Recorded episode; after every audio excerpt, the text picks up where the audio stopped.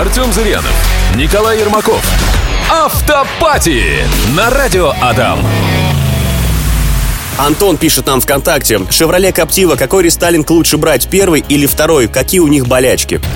Шевроле Коптива лично я считаю довольно-таки крепким, надежным автомобилем. Да, там есть куча мелочей, как и в любом автомобиле бюджетного класса концерна GM, э, а это именно GM, только получается корейский GM, потому что Captiva это на самом деле Dell. Если говорить о рестайле, то двигатель там э, поменяли, немножечко обновили, там легкосплавный гильзованный блок, и проблем с ним на самом деле, несмотря на техническое усложнение, потому что там появились и переменные фазы, и какие-то еще новшества, но проблем больше с ним не стало. Единственное, что замена цепей на этом моторе будет стоить довольно-таки дорого а менять их придется каждые 120-150 тысяч километров. Если говорить о подвеске, то этот автомобиль, как и любой другой кроссовер этого класса, страдает от стандартных абсолютно вещей. Недолго живущие стойки стабилизатора, недолго живущие все резиновые элементы, поэтому заниматься этим придется, если вы не хотите ездить и хрустеть. Если мы говорим о трансмиссии, то муфта Borg Warner э, тоже можно считать ее надежной. В принципе, если эксплуатировать этот автомобиль правильно, то проблем вы не испытаете.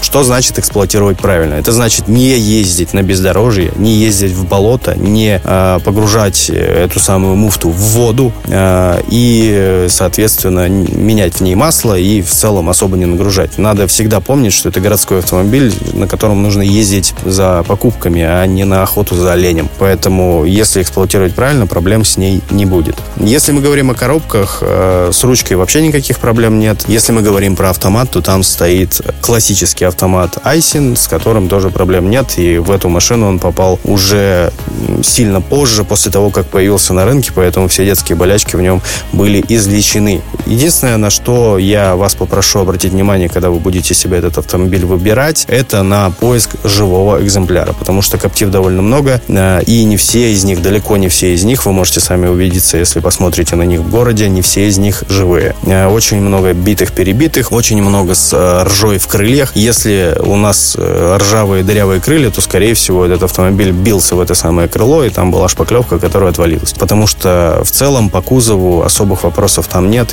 за исключением задней э, двери багажника, которая на самом деле на всех бюджетных автомобилях э, страдает всегда. Остальной кузов в целом довольно живучий, поэтому с э, этим вопросом у вас проблем возникнуть не должно. Друзья, оставляйте ваши вопросы по автоподбору в группе Радио Адам ВКонтакте в разделе Автопати и слушайте ответы на них в эфире Радио Адам.